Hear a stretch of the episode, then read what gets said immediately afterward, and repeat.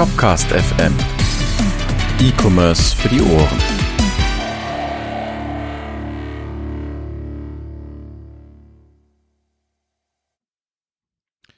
Moin Moin und herzlich willkommen bei Shopcast FM. Mein Name ist Markus. Ähm, ich bin so ein Supportmensch bei den Kellerkindern und äh, ich sitze heute hier virtuell zusammen mit Niklas, der bei Shopware beruflich der Developer Evangelist ist und mir heute ziemlich viele Dinge über ja, Go und so Shopware und so Dinge und PHP erzählen will. Wahrscheinlich eher so mehr Go.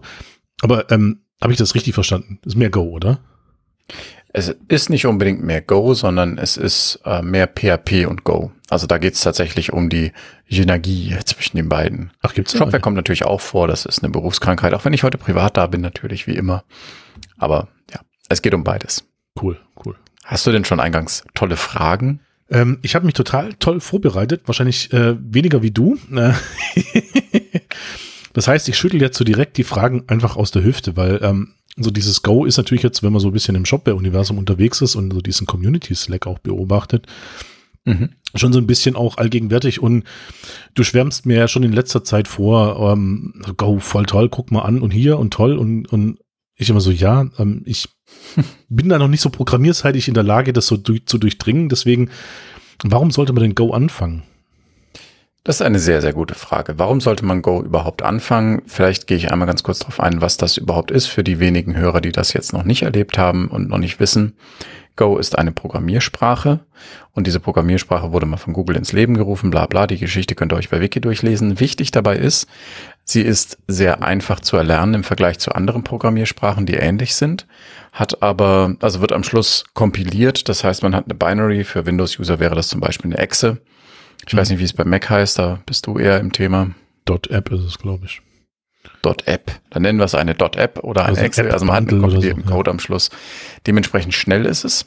Mhm. Es ist ähm, nicht nur einfach zu lernen, sondern eben auch type-safe. Das heißt, ähm, wenn du eine Variable an einmal einen Typ zugewiesen hast, ein int-string, was auch immer, dann kannst du das nicht mehr ändern. Das beugt Fehlern vor. Testing ist direkt mit integriert. Und man kann damit sehr schnell sehr robuste Dinge entwickeln. Und das Ganze ist, das Ziel des, dieser ganzen Sprache ist eben die serverseitige Entwicklung. Man kann damit auch Frontend entwickeln, also GUI. Mhm. Also eine normale Desktop-Applikation, aber man kann sich auch in den Fuß schießen optional. Also es macht nicht so viel Spaß. Wenn man eine GUI-App baut mit Go, dann macht man das in der Regel, indem man ein Web-Frontend davor bastelt in Form von äh, WebView oder Electron oder mhm. sowas. Mhm. Ich selber programmiert schon ein paar Jahre mit Go, kenne mich also durchaus aus. Das ist für mich keine Neuentdeckung. ähm, Wobei es ja noch äh, vergleichsweise eine neue Sprache ist. Also Mhm. Ist jetzt nicht so, dass irgendwie so C, Java und PHP kennt irgendwie jetzt jeder, der jetzt auch so ansatzweise mit Programmierung zu tun hat. Mhm. Aber Go ist ja schon irgendwie so ein bisschen der neue heiße Scheiß, wie man so schön äh, sagen würde. Also es gibt ja diesen berühmten Hype-Cycle. Ich glaube, da ist das schon nicht mehr drauf. Okay. Also das da ist jetzt angekommen schon, mit IT-Welt und von jedem. Ja, ja, das, das ist okay. definitiv angekommen und es hat auch wirklich seine Berechtigung. Aber ich sage das bei quasi allem, über das ich rede, das ist halt ein Tool. Mhm. Es ist nicht so, dass es die Silver Bullet ist, die jetzt da alle deine Probleme löst. Tatsächlich ja ist das klar. Ding auch schon zwölf Jahre alt. Ähm, die erste stabile Version, also die erste Version kam 2009 raus, kommt aber nicht ernst nehmen und die erste stabile Version dann eben 2012. Okay, krass. Genau. Und wenn man damit anfangen möchte, braucht man einen Grund. Ich kenne das von mir, wenn ich irgendwas anfange, brauche ich irgendwie ein Projekt oder einen Grund. Mhm. Hatte ich seinerzeit, als er damit angefangen hat und dann habe ich mich verliebt, wie das so ist, nicht? ähm, und heute benutze ich es für die Sachen, für die es gut ist. Und da kommt jetzt schon die Frage des Themas, warum überhaupt PHP und Go? Ähm, das ist so ein bisschen wie warum WebAssembly und äh, Browser. Es geht darum, Dinge zu beschleunigen. Mhm. Und Go ist eine Sprache und jetzt kommt eine coole Geschichte, die Threading, nenne ich es jetzt mal, direkt eingebaut hat. Okay, was heißt das im Detail? Also für mich jetzt Noob, der jetzt das gar nicht kennt. Ja, äh, komme ich gleich nochmal zu. Vielleicht vorher noch eine Sache vorausgeschickt, wo wir in ein Problemchen laufen. Ähm, du kannst nicht direkt quasi Go-Code schreiben und den in PHP ausführen oder umgedreht. Das funktioniert nicht. Die beiden müssen sich irgendwie unterhalten. Mhm. Entweder kannst du das über gRPC machen, also über eine RPC-Connection oder über eine HTTP-Connection an dass die sich quasi wie über Server unterhalten. HTTP-Server in Go aufzumachen, ist ein Dreizeiler so. Aber du kannst es nicht direkt integrieren. Also du baust quasi ein Programm, das alongside von deinem PHP-Code Dinge tut. Hm. Das muss einem klar sein. Das ist aber nicht schlimm, wenn wir jetzt nämlich genau zu deiner Frage kommen, warum sollte ich das überhaupt machen? Ähm, nee, deine Frage war, was sind, äh, was sind Threads? Aber egal, ist irgendwie das Gleiche. Also, wenn wir in Go ein, eine Programmzeile aufrufen, zum Beispiel eine Funktion, und davor das Keyword Go setzen, also Go, Leerzeichen, meine Funktion, Klammer auf, Klammer mhm. zu. Was dann passiert ist, dass diese Funktion im Hintergrund ausgeführt wird und dein Programm einfach weiterläuft. Okay, das ist äh, krass.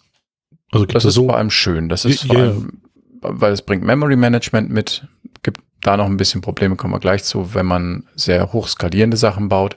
Aber du hast eben direkt dieses, äh, diese Thread-Geschichte mit drin. Was du jetzt machen kannst, ist, ähm, da das nativ ist, das ist ein natives Feature von Go, hast du halt auch einen, äh, einen Sync Mutex drin. Sync Mutex bedeutet, dass es wie eine Zählervariable, ähm, die du erstellst und dann, wenn du einen neuen Thread startest, zählt er einen hoch und dann kannst du einfach warten, bis der auf Null ist und dann sind alle Threads beendet und dann machst du dein Programm zu oder was auch immer du gerne machen möchtest. Ne? Mhm. Kannst du natürlich auch Programme machen, die für immer laufen, wie ein HTTP-Server. Ja, oder halt so ein ähm, Thumbnail-Generator irgendwie oder sowas. Genau. Und damit kannst du halt relativ gut parallel Dinge abarbeiten. Das ist das eine. Das ist ein, etwas, was PHP halt nicht so gut beherrscht. Du könntest also beispielsweise in PHP eine Aufgabe fertig machen die an dein Go-Programm schicken, das ja auch Zugriff auf deine SQL-Datenbank hat und so weiter. Mhm. Der macht 20 Worker-Threads auf, rödelt das kurz durch, gibt das Ergebnis zurück oder schreibt in die Datenbank oder was auch immer. Also an der Stelle bist du schon mal deutlich schneller. Jetzt ein Beispiel, das ich mir eben aus dem Ärmel schüttel, was nicht unbedingt praxisrelevant sein muss, wäre, dass man gleichzeitig eine Rechnung erstellt, eine E-Mail schreibt ähm, und noch drei weitere Dokumente als PDF erstellt, weil eben auch so Sachen wie PDF-Erstellung in Go naturgemäß ein bisschen schneller laufen als in PHP. Ist auch systemnäher, das heißt auch ähm, Dinge in der, in der Shell auszuführen, laufen darüber besser oder sind besser kontrollierbar. Und das heißt, ich erstelle drei Dokumente, schreibe zwei E-Mails, alles parallel geht deutlich schneller. Nur als Beispiel. Hm. Du kannst es auch als eine Art Queue einsetzen. Also wie zum Beispiel ein Redis, den du dann nicht aufsetzen musst, sondern du hast quasi deinen kleinen Redis gebaut. Jetzt sagen Leute, ja, aber Redis ist ja fertig, richtig, aber du kannst ein sehr für deine ähm, Belange zugeschnittenes Ding bauen. Du musst also nicht, wie es bei Redis wäre, ein Programm bauen, das in den Redis schreibt und ein anderes, das mhm. daraus liest, sondern das macht schon alles in einem. Sparst dir quasi diese Message Queue. Ähm, das ist auch dadurch äh, interessant, dass Go Channels unterstützt. Das heißt also genau diese Redis-Geschichte, dass verschiedene Threads sich über Channels unterhalten können. Das heißt, ein Thread oder ein Teil des Programms schreibt etwas in diesen Channel, in diese Channel-Variable hinein und auf mhm. einer anderen Seite wartet jemand, bis er was bekommt und arbeitet dann darauf hin. Also auch da hast du wieder diese Parallelität. Ich stelle da jetzt sehr drauf ab, auf die Parallelitäten, auf dieses Threading, weil das, das ist, was in meinen Augen PHP äh, da am sinnvollsten ergänzt. Also es kann, kann natürlich auch noch mehr, das gute Go. Ja, choose the right tooling für die äh, richtige Aufgabe. Ne? Also das bringt natürlich jetzt nichts. Ja, ist ja so. Ich sag mal, da jetzt äh, Shopware in Go schreiben zu wollen, ist glaube ich auch kein Spaß. Beziehungsweise würde auch so ein bisschen irgendwie an, an, an dem Ziel von der Sprache vorbeigehen. Da würde man Flamingo benutzen tatsächlich. Flamingo ist ein in Go geschriebenes E-Commerce-Framework, das aber eher auf dem Level von Symfony ist, nicht auf dem Level von Shopware. Also du hast zwar E-Commerce-Funktionalität drin, aber das dient dazu, deinen eigenen Shop in Go zu schreiben. Ist aber eher für Custom-Projekte. Womit wir jetzt noch, das wollte ich noch erwähnen, noch zu einer Kleinigkeit kommen. Wenn du Go schreibst, musst du dich nicht drum kümmern, dass deine Variablen aufgeräumt werden. Wenn du jetzt sowas hast wie, keine Ahnung, du machst eine Datei auf, klar, da musst du die wieder zumachen. Wenn mhm. du nicht eine Helper-Funktion benutzt, ähm, aber abgesehen davon, ob du eine Variable freigibst oder Peng, da, da gibt's nichts. Das macht der Garbage Collector, wie man es aus PHP gewohnt ist. Das ist nicht so wie bei C, C++, wo wenn du vergisst, irgendwie eine Variable wieder äh, frei zu machen oder Speicherplatz wieder freizugeben, dass dann dein Arbeitsspeicher verläuft. Das macht er automatisch. Der läuft mindestens alle zwei Minuten. Schlag mich nicht. Ich meine, es sind zwei Minuten. Mhm.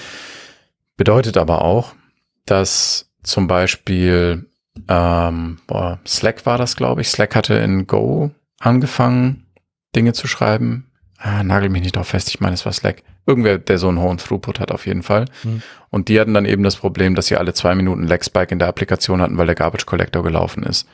Dafür willst du dann noch systemnahe Sprachen verwenden. Aber bis du da bist, braucht es ein bisschen. Ja, aber das zeigt ja schon mal so ein bisschen, was die Sprache kann. Also ich sag mal, es würde jetzt nicht so eine große Firma wie jetzt Slack oder You Name It äh, einsetzen, wenn da nicht irgendwie so ein bisschen, naja, Substanz dahinter wäre. Es ähm, setzt wahrscheinlich ähm, eine ganze Menge Leute auch unter unseren Hörern und Hörerinnen ein, die das gar nicht sich bewusst sind, ähm, weil wir reden zum Beispiel über Docker, wenn wir über Go reden. Was? Docker ist. Ich verifiziere das gerade nochmal, weil ich muss tatsächlich dazu sagen, ich bin, also ihr erlebt heute einen nicht so gut vorbereiteten Niklas. Ach, jetzt Mensch, verrate es doch nicht. Also ich habe das nicht gemerkt. Also das klang jetzt alles so super und vor allem, ich sitze hier seit äh, gefühlten zehn Minuten und denke mir so, okay, das ist so an mir vorbeigelaufen. Gut, ich bin jetzt nicht so der, der diepe Entwickler, der so mhm. im Code lebt, sondern ich gucke auf äh, Shopware und denke mir so, jo, da passiert was vielleicht. Ich frage dann nochmal einen Kollegen und ja, stimmt meistens oder vielleicht auch nicht. Ähm, mhm. Also das heißt, ich bin jetzt nicht so der Überprogrammierer. Aber das, was du mir jetzt gerade gesagt hast, macht Lust auf mehr und vor allem ähm, sind es natürlich schon nice Dinge, die da plötzlich möglich sind. Jetzt ist natürlich so die Frage, ähm, es wird ja in der IT oder vor allem an Programmiersprachen oder Frameworks ja irgendwie gefühlt alle zwei Minuten irgendeine neue Sau durchs Dorf getrieben. Mhm. Ähm, die, diese Vorteile mit, mit dem Threading und so, das ist natürlich jetzt, kenne ich jetzt so nicht von anderen Programmiersprachen, die mir geläufig sind. Man möge mir verzeihen, wenn es da irgendwelche gäbe, aber ähm, das ist schon so ein uniques Ding eigentlich, oder? So für eine. Nein. Nein? Tatsächlich nicht. Also, wenn man von PHP kommt, dann ist, ist, sieht man die Welt vielleicht ein bisschen so. Ja. Aber du hast in, in jeder Programmiersprache, die mit einem C anfängt, quasi das Ganze. Du kannst ähm, also die, viele, viele Programmiersprachen unterstützen Threading. Das Schöne an Go ist nur die, die Kombination von eigentlich, ich habe jetzt gerade nochmal geguckt, Docker ist immer noch in Go, alles gut. also ich war mir nicht sicher, ob das umgeschrieben mhm. ist. Ich weiß, dass es in Go war, mindestens, weil ich habe tatsächlich mal ähm, auf der Dutch PHP einen Vortrag zu Go gehalten und nee, zu Docker gehalten, Entschuldigung.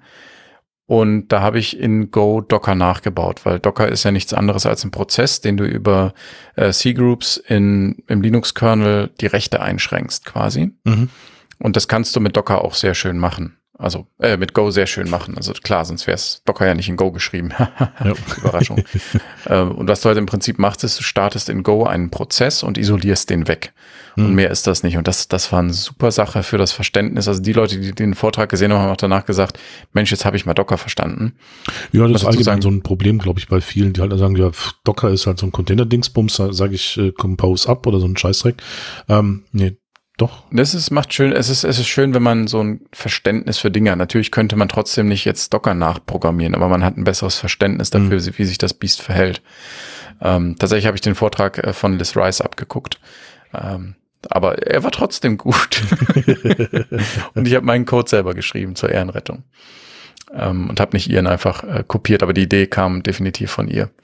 Anyway, also, wo stehen wir? Mal kurz, äh, kurz Zusammenfassung. Ähm, Go zu lernen macht Spaß. Es gibt ein paar Anfangshürden. Wenn du es dann soweit beherrscht, hast du, du hast einen relativ schnellen Start auch, mhm. dann kannst du eben zu PHP, zu deinem bestehenden PHP-Projekt, also auch zum Beispiel Shopware, Komplementärprogramme entwickeln, die auf dem gleichen Rechner laufen. Oder du kannst, ich hatte schon gesagt, ein HTTP-Server ist ein Dreizeiler. Mhm. Ähm, wenn man wenn man einen möchte, der nichts tut, ist es auch ein Einzeiler. so, aber egal, also es gibt das HTTP-Package, das ist im, im, äh, im Grund ähm, Packages, in den Grundpackages von Go mit dabei, also das, womit Go quasi ausgeliefert mhm. wird. Und dann machst du einfach http.listen and surf und gibst eine Adresse an, fertig. Und wenn du nur das machst, wird er dir halt auf jede Adresse sagen, äh, 404 not found. So. Aber was natürlich auch geht, ist, wenn ich jetzt sage HTTP-Server, der ein oder andere hat vielleicht schon gehört, dass es von Shopware ein App-System gibt. Mhm. Und App-System bedeutet, dass man quasi nur eine XML-Datei schreibt, geht auch Themes dabei, aber das, also jetzt, wenn wir es von der Developer-Sicht mhm. sehen, ähm, schreibt man eine Manifestdatei und in der ist quasi definiert, welche Events bei Shopware welche URL callen. Die funktioniert in der Cloud, die funktioniert on-premise. Mhm. Diese App. Und was passiert ist, wenn etwas auftritt, wie ein Kunde wird in die Datenbank geschrieben oder sowas, dann wird eine, ein Webhook aufgerufen, also eine URL, die du definierst als App-Hersteller. Gibt auch andere, die das so machen. Ähm, also ist jetzt nichts, was Shopware äh, im Schlaf eingefallen wäre. Und dieses Teil, das da antwortet, das muss halt laufen und das muss da sein, das muss ein Server sein. Jetzt kann man entweder sagen, klar, ich mache das in Symfony, weil ich PHP schon kenne, hoste das auf Plat Plattform SH, weil äh, Shopware dafür ein Template hat, oder man sagt halt, naja, ich möchte was eigenes basteln, das vielleicht auch noch mhm. mehr kann und dann mache ich das zum Beispiel in Go. Das wäre, das wäre noch eine weitere Möglichkeit neben diesem, ich mache etwas, das Aufgaben oder an das ich Aufgaben outsource, so ein bisschen, ich mache meinen eigenen, meine eigene Message Queue, die auch noch Sachen abarbeitet. Äh, man kann das auch so machen, dass man zum Beispiel sagt, ich lade Arbeit einfach ab, die in PHP ein bisschen kompliziert ist. Wie gesagt, ähm, Beispiel von mir wäre jetzt diese PDF-Erstellung. Hm. Oder du hattest das Beispiel gebracht mit der Thumbnail-Erstellung. Ja, das was natürlich so Pain, auch, ja. ja. was natürlich auch in, in, in einem Go-Programm äh, deutlich einfacher geht. Punkt. was in einem Go-Programm deutlich einfacher geht, genau. Hm. Soweit zusammengefasst. Jetzt bin ich mir gar nicht sicher, da musst du mich mal beraten. Soll ich jetzt noch ein bisschen was zu Go selber erzählen oder was glaubst du? Naja, also wir haben jetzt ja irgendwie mitgekriegt, dass das Ding so ähm, dieses äh, Threading kann, was ja eigentlich, äh, wenn man das so überlegt, so diese Parallelität ist, wenn ich das so richtig verstanden habe, oder? Ja, genau. Parallele Ausführung von Aufgaben. Hervorragend. Ähm, bin ich nicht ganz so blöd. Oder ich kann zumindest zuhören. Ähm, und ähm, naja, also wo fange ich jetzt an? Also reicht mir da so ein Texteditor, irgendwie so ein Notepad oder äh, irgendwie mhm. so ein, so ein, so ein VS Code oder ähm, gibt es da irgendwie was, was man einsetzen sollte, um nicht irgendwie komplett direkt auf die Fresse zu fliegen? Das ist eine sehr gute Frage. Grundsätzlich wird man bei Go am Anfang auf die Fresse fliegen, wenn man von PHP kommt. Hm. Das ist aber schnell hinter, äh, schnell rum. Es gibt ein paar Sachen, ich, ich helfe auch gleich. Ich sage mal kurz die Sachen, über die ich am Anfang gestolpert bin, weil ähm, ja, ich meine, ich bin jetzt auch nicht der, der beste Entwickler der Welt, eher das Gegenteil, aber ich, ich hatte auf jeden Fall ein paar Struggle und da kann ich ja mal was zu sagen. Grundsätzlich reicht es dir, wenn du Go installierst, also den Go Compiler. Wir reden hier nicht wie bei PHP über einen Interpreter, sondern mhm. das, was du erzeugst, diese Binary, die kannst du hin zum Kunst schicken, die haben damit nichts mehr zu tun mit Go, das ist einfach für die nur ein Programm, das läuft. Ne? Also das meinte also ich vorhin mit dem jetzt nicht irgendwie so eine Java Runtime Environment. Genau, genau. Du brauchst keinen PHP-Interpreter, du brauchst kein Java Runtime Environment Äquivalent oder ein .NET Framework mhm. Äquivalent. Die Dinger laufen einfach. End of Story. Wenn du anfangen möchtest, gehst du auf golang.org, golang.org da gibt's entweder eine Beschreibung für dein Betriebssystem, wenn du jetzt Linux verwendest, wird es in den Sources sein.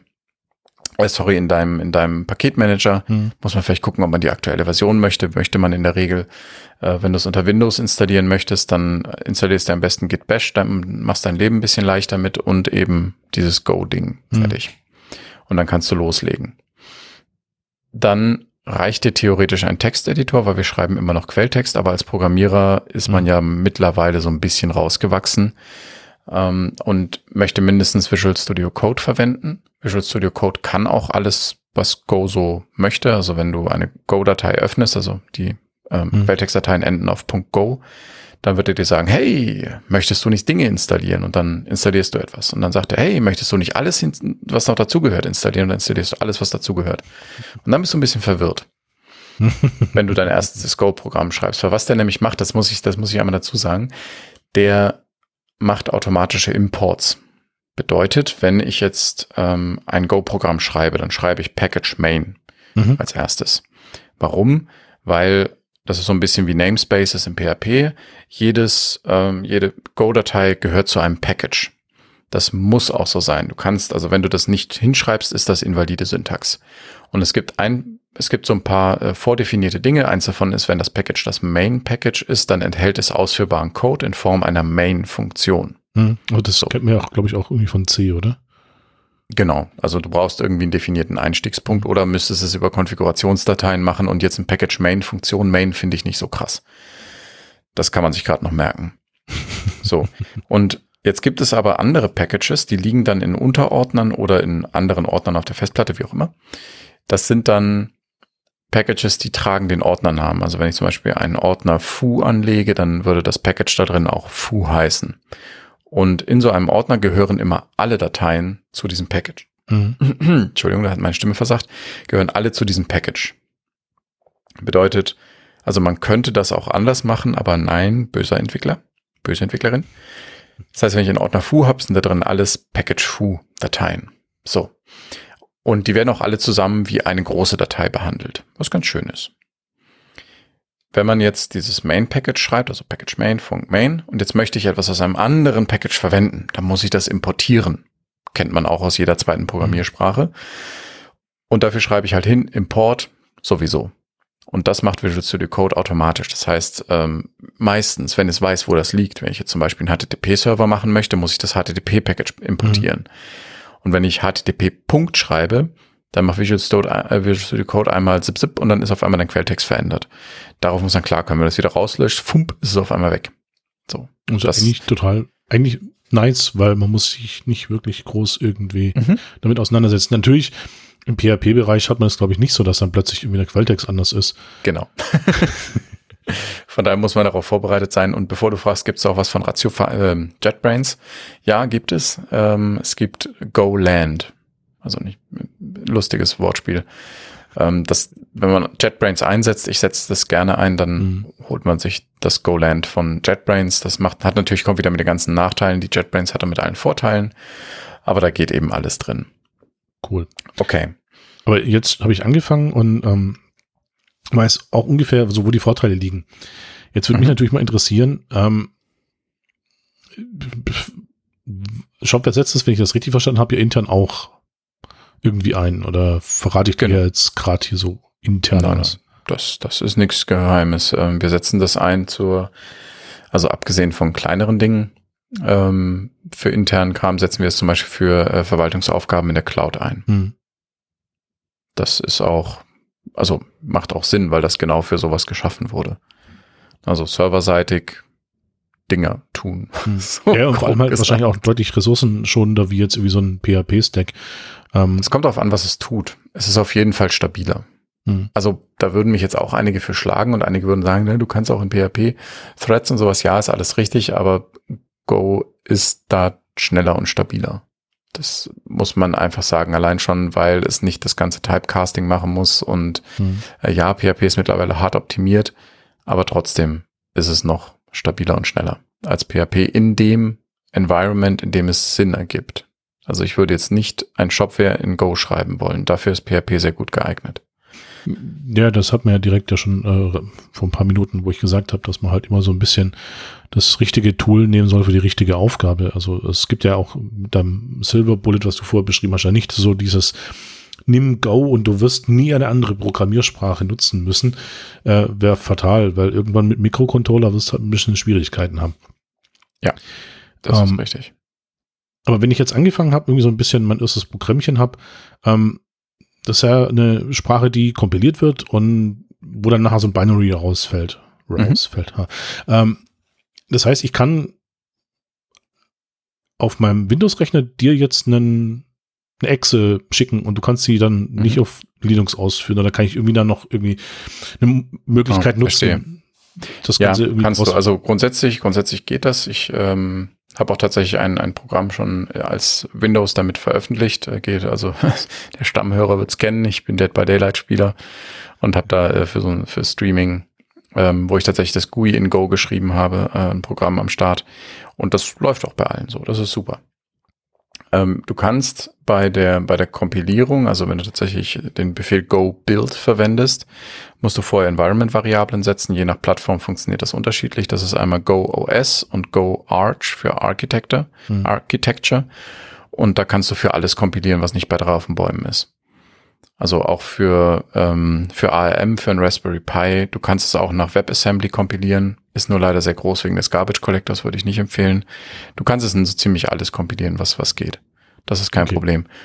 Also meistens werden wir allerdings, zumindest äh, ihr, liebe Hörer und Hörerinnen, das vermutlich auf Linux einsetzen, weil das halt in der Serverlandschaft am verbreitetsten ist. Und ja. dann kann man aber auch unter Windows das Ganze testen und es dann eben für Linux kompilieren. Wollte ich wenn man sagen, dann also so weit ist, dass man es deployen will eine Anwendung komplett umschreiben, nur damit sie auf Linux funktioniert und dann nachher Probleme haben.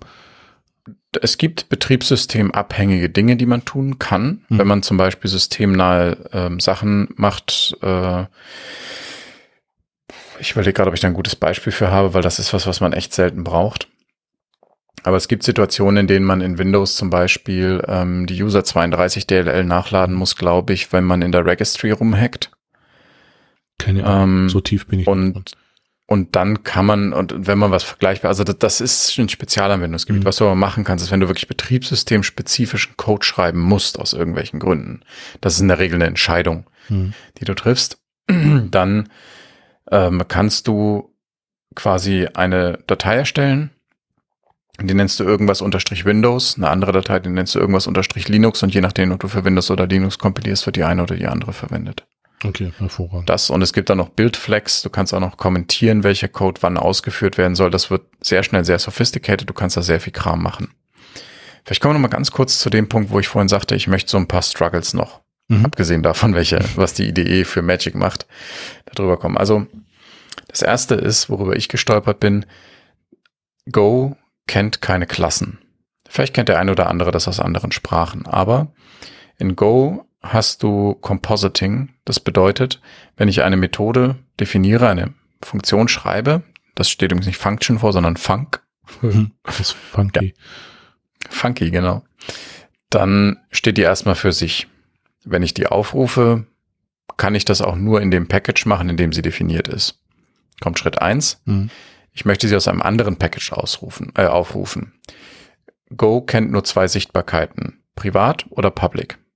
Es gibt kein Protected oder sowas, weil es eben keine Klassen gibt und damit auch keine Vererbung. Es gibt Compositing, komme ich mhm. gleich zu.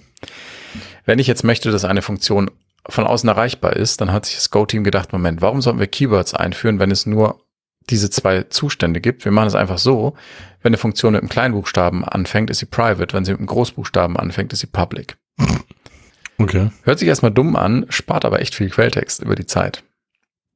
Und wenn jeder weiß direkt, was wie hast. funktioniert. Bitte? Und jeder weiß dann auch, der Go kann, was wie funktioniert.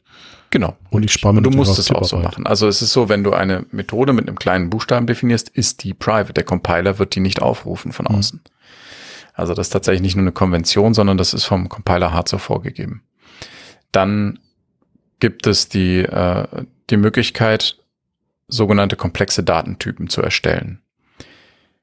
Das ist das zweite Teil des Puzzles, das ich gerade versuche darzulegen. Ein komplexer Datentyp bedeutet etwas, das aus mehr als einem String oder einem Int besteht. Beispielsweise ein komplexer Datentyp wäre ein Kunde. Ein Kunde besteht aus einem, String, aus einem Vornamen vom Typ String, einem Nachnamen von Typ String und einem Geburtsdatum von Typ Time. Mhm. Als Beispiel. Und das kann ich zusammenfassen im sogenannten Struct Kunde. So, und jetzt kann ich sagen, ich erzeuge einen neuen Kunden irgendwo in meinem Code und dann kann ich den befüllen und irgendjemand anders rüberwerfen. Ja, dann steht in der Funktion, dem ich das übergebe, halt als Übergabeparameter, ich brauche Variable k vom Typ Kunden. Und wenn du da was anderes als einen Kunden reinsteckst, dann bricht das ganze Programm auseinander. So. Mhm. Beziehungsweise kompiliert erst gar nicht, weil Go sagt dir ja schon, während es kompiliert, ob du Mist gemacht hast. Eigentlich sogar schon vorher die Idee. So, und diese Structs sind erstmal nur schöne Datenbündel. Mehr kann das nicht. Jetzt wissen wir aber aus der PHP-Programmierwelt und anderen, dass eine Klasse die Kombination von ähm, Daten und Funktionalität ist. Das ist ja eine Klasse. Du bündelst Funktionen mit dazugehörigen Daten. Und das kann Go auch. Und zwar nimmst du, definierst du ein Struct und weiter unten schreibst du zwischen, wenn du eine Funktion definierst zwischen Func und den Funktionsnamen, schreibst du auch in Klammern einen Variablennamen und den Typ vom Struct. Mhm. So, also dann sagst du Func, Klammer auf, K, Kunde, Klammer zu, ähm, keine Ahnung, Delete. So, Punkt. ähm, ist jetzt vielleicht nicht das beste Beispiel der Welt. Und dann musst du äh, quasi, um diese Funktion aufrufen zu können, ein fertiges ähm, Struct, also nennen wir es mal Objekt, vom Typ Kunde haben und dann kannst du sagen, mein Kunde, Punkt, tu dies und das. Mhm. Der Vorteil daran ist, dass du dann eben zum einen sicherstellst, dass es dieses Ding gibt und du kannst, ähm, du kannst dann quasi, dadurch, dass du Funktionen darauf bindest, sparst du dir nicht nur den Übergabeparameter, sondern du veränderst halt, dadurch, dass du es bei Reference dann auch übergibst, veränderst du quasi immer diesen Kunden. Es schreibt sich dann einfach schöner. Und du stellst halt sicher, oder du kannst andersrum darüber auch sicherstellen, dass du quasi einen, du kannst ein privates Struct-Kunde machen und sagst dann eben create, das gibt dir einen Kundenstruct zurück mhm. und dann kannst du erst mit diesem Kunden arbeiten. So ist das genau. Das ist das eine. Es gibt auch ähm, Interfaces, die man definieren kann. Das heißt also, ähm, du hast äh, ein, ein Interface, ist, denke ich, jedem bekannt und du sagst, die und die Methoden müssen drin sein. Ähm, das heißt, du hast dann auch, kannst dann auch sagen, keine Ahnung, der Kunde erfüllt das Interface sowieso, weil eben alle Funktionen auf dieses Interface gebindet sind. Äh, auf, Entschuldigung, auf den Kunden gebindet sind. Also du sagst zum Beispiel, ich hätte gerne äh, Create, Update, Delete Methoden für den Kunden. Dann sagst du das mhm. quasi Interface Kunde und der Kunde hat dann dieses Interface implementiert. So kann man sich das vorstellen. Ich vereinfache jetzt an einigen Stellen ein bisschen, weil das sonst, ich will hier nicht mit dem Go beibringen, sondern nur so ein bisschen eine Idee dafür geben. Genau. Das heißt also, man kann so eine Art Objektorientiertheit herstellen, weil du damit wieder Funktionalität an bestimmte Daten knüpfst, hm. sozusagen. Hui. Ja, deine IDE schlägt dir das dann auch vor, wenn du sagst Kunde Punkt, also ne, mein hm. Kundenobjekt Punkt, dann sagt er dir auch alle Methoden, die da drauf dependen. Super Sache. Und darüber kannst du auch wieder Method Chaining machen, indem du was zurückgibst und dann sagst du immer Punkt dies, Punkt das, Punkt jenes. Das funktioniert alles, wie man es gewohnt ist. Das ist eine ganz schöne Sache. Und das ist eine Binary, muss nicht durch einen Interpreter durch oder ist abhängig von irgendeinem Webserver, der läuft oder sonstigen Geschichten, sondern es ist halt einfach für schnelles Handling ausgelegt von Daten. Genau. Also ein Apache kann halt auch in dem Sinne zum Beispiel kein Go-Programm ansprechen oder ausführen. Also du könntest es schon so machen, dass das ein Go-Programm aufruft, aber die sind dafür gebaut, eigentlich gerade wenn es ums Web, äh, ums, ums Web-Umfeld geht, dass die dauerhaft laufen. Ich hatte zum Beispiel, also ich habe ja, äh, bereite ja gerade einen, einen Code-Channel vor, wo ich Leuten Dinge beibringe und weil es eben für mich ein, ein, ein Spaßthema ist, ist das erste, was ich mache, Go beibringen. Mhm. Und dafür habe ich ein Programm geschrieben, das ähm, folgendes macht, das stellt eine Webseite bereit, dann gehst du da drauf, musst einen Code eingeben, also deinen persönlichen Code, quasi einen Access-Code. Mhm. Und dann kannst du vom Cookie-Clicker, das ist so ein Browser-Game, kannst du ein Safe-Game da rein kopieren und dann drückst du auf OK und dann steht auf der Webseite so, deine Bakery äh, funktioniert jetzt, sie läuft jetzt. Irgendwie rede ich ganz schön viel. Ja, ich bin, sorry, äh, sehr gespannt. Das war kein Vorwurf. Es ist alles gut. Ich merke es nur am trockenen Mund. ähm, genau, also dann läuft, dann läuft diese, läuft das eben. Was im Hintergrund passiert ist, äh, der nimmt das Safe Game, spawnt einen Headless Chrome Browser und überwacht den dann übers RDP-Protokoll und ähm, lässt quasi diesen Cookie-Clicker die ganze Zeit durchlaufen, damit er für dich Cookies farmt, während du offline bist, schläfst, was auch immer. Und sobald du wieder da bist, dann sagst du auf, hey, ich hätte jetzt gerne mein Safe-Game, dann führt er da ein paar JavaScript-Befehle aus in dem Browser, kriegt dadurch das Safe-Game, beendet den Browser, gibt dir deinen Safe-Game-String und du kannst in deinem Browser wieder weiterspielen. Läuft jetzt seit zwei Monaten mit drei Usern auf einem kleinen V-Host bei äh, Hetzner, glaube ich. Mhm. Bombe. Ja, das Ding frisst kein Brot und das, das meiste, was da an Ressourcen drauf geht, ist tatsächlich Chrome. So. ja, wie so immer, ne? Also. Ja, genau, wie so immer. Und dadurch, dass man halt mit diesem Browser kommunizieren muss, ähm, kommt da halt alles zum Einsatz. Du spawnst verschiedene Threads, du kommunizierst über Channels und lauter so Geschichten. Das ist, es ist, also das ist ein super, war für mich ein super Einsteigerprojekt. Also nicht Einsteigerprojekt für mich, sondern um damit Go zu erklären. Hm. So äh, Freue ich mich auf jeden Fall schon drauf. Ähm, das heißt, wir können dann äh, in naher Zukunft dann schlichtweg einfach auf Twitter einfach auch dem geneigten Hörer nochmal sagen, hey, jetzt ist übrigens äh, der Channel da oder der erste Kurs ja, oder. Gerne, gerne.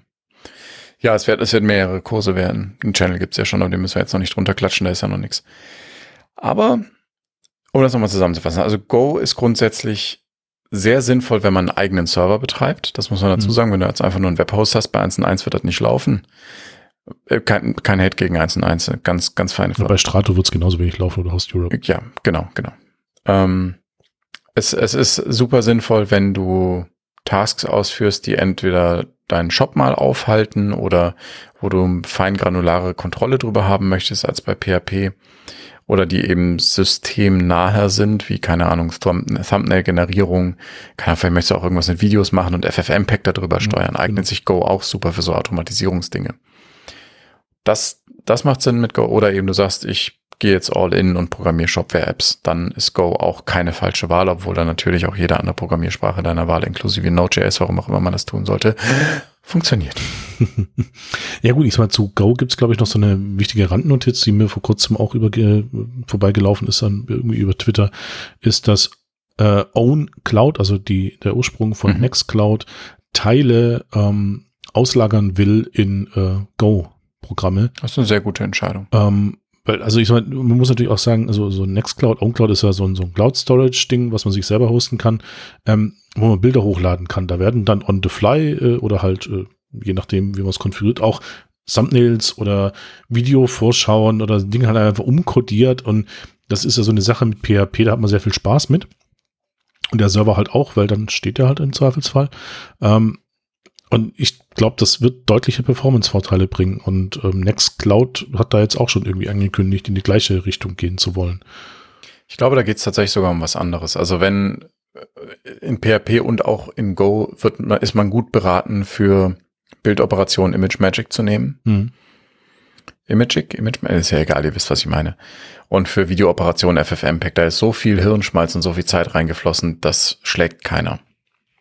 Ähm, dann kannst du eben noch hingehen und sagen, wenn du, keine Ahnung, wenn du GIFs äh, komprimieren möchtest, nimmst du halt GIFs-Key. Ähm, wir benutzen diesen PNG-Quant-Algorithmus ähm, für animierte. Da gibt's jede Menge Möglichkeiten, aber du willst das nicht in Go programmieren. Du hast nur eine begrenzte Lebenszeit. Aber was halt super funktioniert, ist zum Beispiel Dateioperationen, weil du die viel, also weil das viel schneller und stabiler und besser kontrollierbar in, in Go läuft. Da kannst du halt direkt mit Byte Arrays schaffen und, und lauter so Geschichten. Das ist eine super Sache. Auch, äh, keine Ahnung, verschlüsseln, entschlüsseln willst du eigentlich eher in Go als in PHP machen. Und mhm. dann kommt es ja auch gerade, wenn du sagst, du möchtest parallele Operationen machen. Du sagst deinem Webserver, hey, die zehn Dateien, schieb die mal dahin. Sowas. Mhm. Und äh, dann kommt wieder diese ganze Queue-Geschichte dahinter. Du sparst dir halt ein Redis, RabbitMQ oder was auch immer, wenn du das in Go machst. Also Vorausgesetzt, du brauchst nicht zufällig ein Reddit, oder? Ist klar. Ja, genau. aber ist natürlich schon, hört sich super an. Ähm, das heißt, ähm, ich kann jetzt äh, anfangen, ähm, man kann vielleicht auch ein bisschen verraten, dass äh, Shopware vor kurzem äh, die Menschen aufgerufen hat, in so einem kleinen Wettbewerb äh, eigene Apps zu bauen. Anfangen Stimmt. mit Go ähm, ein super tolles Projekt zu schreiben und äh, sich auch entsprechend zu bewerben, glaube ich, noch bis äh, August oder Ja, also man muss dazu sagen, du brauchst einen Herstellervertrag mit Shopware, um da ja, machen also, zu können. Da bin ich jetzt von Aber bevor, bevor wir jetzt in den Werbepart übergehen, noch sponsert übrigens, das ist einfach nur, weil ich da arbeite und mir die Firma am Herzen liegt. Ähm, wenn man sich auf golang.org, das ist noch wichtig, wenn man sich auf golang.org Go runterlädt, dann gibt es unten so ein schönes Beispiel. Das ist ein bisschen Quelltext und da steht dann drin, guck mal, so sieht Go aus, nicht erschrecken, tut nicht weh. Und darunter steht Tour. Und wenn man da draufklickt, kommt man auf tour.golang.org und das ist ein interaktives ähm, Lernding. Das heißt, da schreibt man wirklich Code rein und dann wird der ausgeführt. Mhm. Das, da lernt man ganz schnell, nicht lernt man Go, aber da kommt man ganz schnell in Go rein und, und macht seine ersten Schritte. Das hatte ich auch mal versucht und ich weiß jetzt nicht, warum ich aufgehört habe. Ähm, wahrscheinlich. Weil es nicht sonderlich interessant ist. Wenn man kein Projekt hat, macht man es nicht. Ich meine, ich kann ja. mir jetzt auch von 20 anderen Sprachen die Syntax angucken, aber das ist halt jetzt nicht mein Hobby. Ich lese auch keine Telefonbücher. so, ne, ich will schon was tun. Ja, ist richtig. Aber App Contest ist völlig richtig. Das ist deshalb interessant, weil es gibt drei Plätze. Erster Platz kriegt äh, 25.000 Euro plus 25.000 Euro Marketing Package von Shopware und noch äh, Video Showcase und hast du nicht gesehen. Zweiter Platz ist gleiche mit 10. Dritter Platz ist gleiche mit 15.000 Euro. Also äh, wer sagt, er hat einen Herstellervertrag mit Shopware oder braucht jetzt auf jeden Fall einen, ähm, gibt einen App Contest, verlinken wir unten in den Show Notes. Ja, und es ist auch natürlich eine, eine Möglichkeit, so in Go reinzukommen. Ähm, also ideal eigentlich so gesehen, außer man ist der krasse php ja. und will das nicht verlassen. Aber ja, ist richtig, wobei natürlich für den Contest, das muss schon ein cooler Shit sein. Ja, also aber wenn da noch ein bisschen KI drankommt. ich, da würde ich tatsächlich eher auf den, auf den App Boost Day von Shopware warten. Also wenn man jetzt ohne klares Konzept und ähm, so und ohne Erfahrung gegen andere Leute antritt, die das dann vielleicht in ihrer im PHP machen und schon äh, schon entsprechend Power und, und Erfahrung mitbringen, wird das mit dem App-Contest eher nichts. Also wenn man auf, auf Sieg spielt, braucht ja, aber das ist nicht. bei den Olympischen Spielen, ne? Dabei sein ist alles, genau. genau. Also unter dem Gesichtspunkt, dass man sagt, ich will mit den anderen zusammenarbeiten, ich will, ich will mir das geben, ich will, das, das auf jeden Fall, das macht auch Spaß. Und ähm, man, man hat danach ja auch ein Produkt, das einem Einkommen generiert, im, im besten Fall. Also das darf mhm. man nicht vergessen. Es kommt aber auch noch ein App Boost Day, bei dem man eben auch in das Thema ganz gut einsteigen kann. Da kann man sich dann auch direkt mit Entwicklern von Shopware unterhalten und so. Cool. Alles schön. Oder man wartet auf mein äh, Video, das, äh, wenn alles nach Plan kommt, Plan läuft, Ende September äh, online geht. Da erzählen wir dann aber auch noch mal was zu. Cool. Ja, ja jetzt brauche ich nur noch ein Projekt. also wenn da Vorschläge da sind, äh, wie ich anfangen kann und äh, so, äh, bitte. Ja, das die, ist wie immer, du, du brauchst erstmal ein Problem. Ja, Probleme habe ich viele, aber ähm, die haben, sind selten mit irgendwelchen Programmiersprachen lösbar. Nein, äh, Spaß beiseite. Also die meisten. Nein, aber wie gesagt, also wenn du, wenn du wenn du auf dem Server Dinge tun musst. Es gibt zum Beispiel ein ganz schönes äh, Projekt taskfile.dev.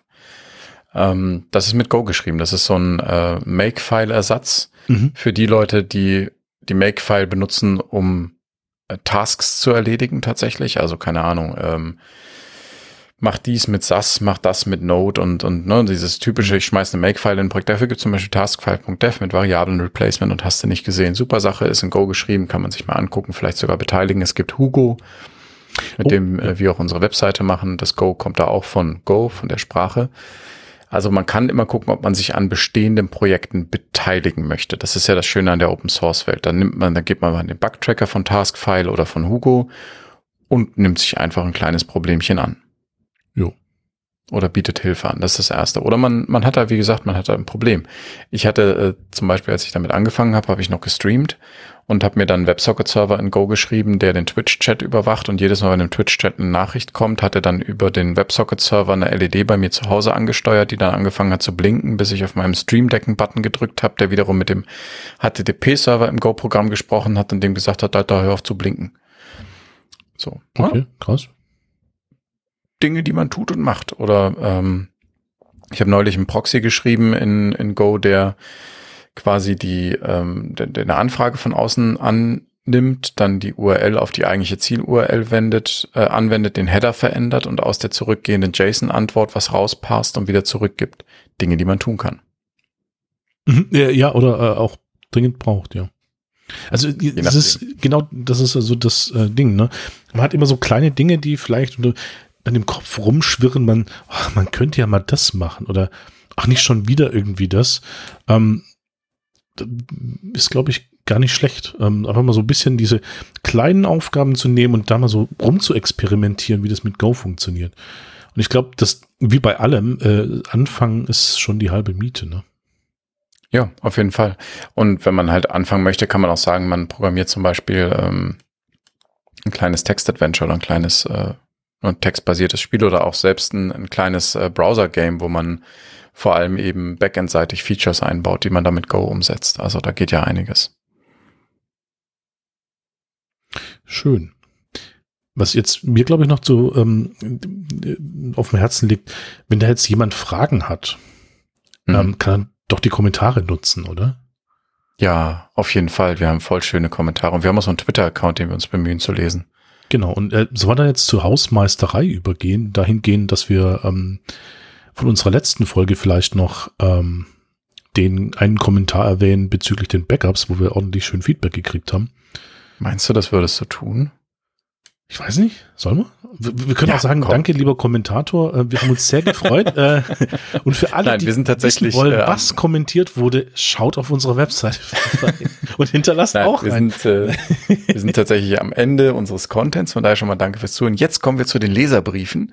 Und wir haben einen diesmal für euch und den hat äh, der Markus offensichtlich gerade am Start. Markus. Äh, genau, ja. Und man hört jetzt auch gleich, dass ich eine ganz tolle Tastatur habe, weil ich bin natürlich auch super toll vorbereitet. Tatsächlich habe ich meiner Freundin meine bisherige Tastatur gegeben. Das ist eine mechanische Tastatur und seitdem hört man beim Zocken, was sie gerade tut. Das war vielleicht nicht die beste Idee.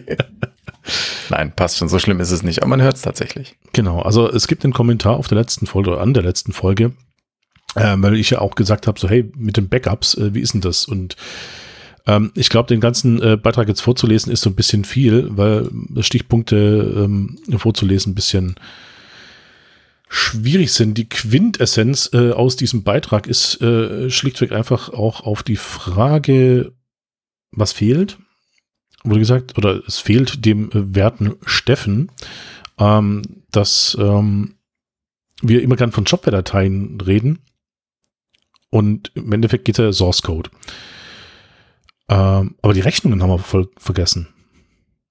Beziehungsweise nicht explizit genannt. Erstellte Dokumente, Backup genau. quasi. Ja. Ähm, bin ich ehrlich, das war für mich so dieser Punkt, wo ich gesagt habe, ja, ja, das sind Mediendateien. Also ist es ja auch, PDF ist ja auch pff, ein Medium vielleicht. Also du würdest die quasi auch dann ähm, auf einem AWS oder irgendwo lagern, wo es eben, äh, wo du auch deine Mediendateien, die Bilder lagerst. Ja, genau. Oder halt äh, parallel zu den Source-Dateien halt entsprechend auch mit wegsichern auf eine Art und Weise. Ähm, das sind ja jetzt Dateien, die sich jetzt nicht häufig verändern, weil ich jetzt nicht irgendwie häufig eine Rechnung verändere. Geht Hoffentlich gar nicht, sonst ja, kriegst du genau. Stress mit dem Start. Ja, Aber ähm, Steffen hat natürlich völlig recht. Das sollte man definitiv nicht vergessen, wenn man sein Backup einrichtet. Ja, also da gibt ja auch äh, Shops, die irgendwie die komplette Warenwirtschaft und dadurch auch das Rechnungswesen komplett extern machen. Da ist natürlich der, der, der ähm, Files-Ordner schlichtweg von Shopware 5 schlichtweg einfach irrelevant. Ja, natürlich, aber da muss man trotzdem drauf achten beim Backup. Ne? Genau, also es ist grundsätzlich äh, sinnvoll, sich mal anzugucken, was sich denn auf seinem Server ändert. Also ich kann natürlich mal gucken, in welchem Ordner ist viel Traffic drauf, wenn wir jetzt mal von Mediendateien sprechen, äh, weil vielen ist halt wirklich nicht bekannt, dass, ähm, so wenn man eine Rechnung erstellt in einem Shop, da halt auch ein PDF irgendwo auf dem Server gespeichert ist. Das wird nicht jedes Mal neu on the fly gerechnet. Nee, aber du willst es ja trotzdem mindestens einmal im Backup haben. Genau, und dann muss es halt auch da drin sein. Also das äh, hat Steffen äh, definitiv gut äh, angesprochen. Er hat auch noch gemeint, ähm, was noch äh, seine Wunsch an die Hosting-Welt wäre. Also jetzt alle Webhoster bitte zuhören, ich lese vor. äh, automatisierte Server-Setups äh, mit Basis-Shopware und entsprechender Konfiguration, zum Beispiel via Ansible, Puppet, Deployer etc. Deployer übrigens sehr cooles Tool. Ähm, natürlich Mediendateien via CDN gibt es ja auch teilweise von den Hostern entsprechende Lösungen. Also jetzt nicht nur als mhm. AWS oder irgendwie so dieses Bunny CDN. Plugins, Themes etc. werden via Git und entsprechenden Tags, Releases nachgeschoben. Ähm, ja, ja, sage ich gleich was dazu. Ähm, und Datenbank äh, via Dumps. Was ja einige anbieten. Ne? Ja, ja, klar. Also ich sag mal, es gibt da, glaube ich, auch sogar irgendwie entsprechende äh, Hoster, die auch sagen, ja, wir haben diesen Datenbankserver, der wird repliziert und das wird in dem Image äh, regelmäßig weggesichert. Also dann hat man natürlich den Live-Server direkt in, entsprechend auch gesichert. Ähm, ich bin selber so ein paranoischer Mensch. Äh, ich mache alle bei einem Shop-Projekt, wo ich äh, einem Bekannten aushelfe, ähm, schlichtweg alle, glaube ich, drei bis sechs Stunden einfach einen Dump, damit ich die Datenbank habe. Weil im Zweifelsfall mhm. Bilder, okay, kriegt man immer irgendwie her, aber wenn halt eine Bestellung weg ist, möchte ich nicht irgendjemand erklären müssen, ja, pff, äh, ist halt weg. Ähm, ja, die, die Backup-Zeiten äh, beantworten immer die Frage, wie viel Datenverlust darf es denn sein? Genau. Und jetzt sollte man bitte nicht anfangen, alle zwei Minuten irgendwie einen SQL-Dump wegschreiben, weil sonst ist der Shop langsam. Ähm, ja, macht die Datenbank nichts anderes. Nein, wenn man so ein Hochverfügbarkeitssystem braucht, ähm, dann müsste man tatsächlich auf automatische Replikationen im MySQL-Cluster gehen oder so. Genau, aber das ist dann eine Sache, die dann der Hoster für einen sowieso dann machen sollte. Oder man hat da einen entsprechenden Jemand, der Spezi, der sich damit auskennt. Ja. ja, das ist so wie Don't Roll Your Own Crypto.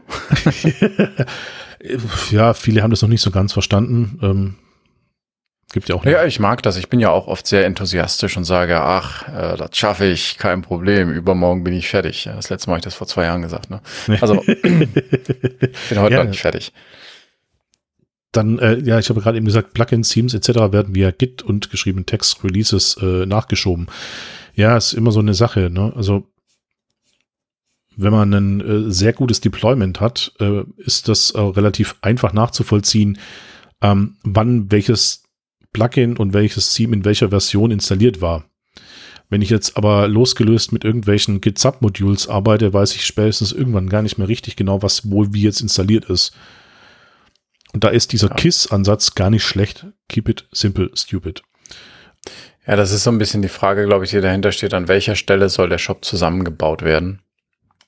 Ich bin da auch ein Freund davon, dass das in der Composer JSON passiert und nicht während des Deployments jedes Mal quasi, also man kann das im Deployment schon machen, dass man halt sagt Composer install oder was auch immer, aber dass man übers Deploy-System nachhält, welche Versionen von was für Plugins etc. entstanden sind, ist Geschmackssache. Ich persönlich wäre jetzt eher ein Composer-Verfechter. Ja, oder schlichtweg, man nimmt diese Quelltextdateien, die man hat, minus Shopware, ähm, und hat die Natürlich. entsprechend in der Version alle im Code drin und sobald irgendwie ein Update gefahren wird, wird das vollautomatisch schlichtweg mit Deployer als Beispiel entsprechend installiert und nachgezogen. Ähm, das geht auch. Und das ist die sinnvollere Variante.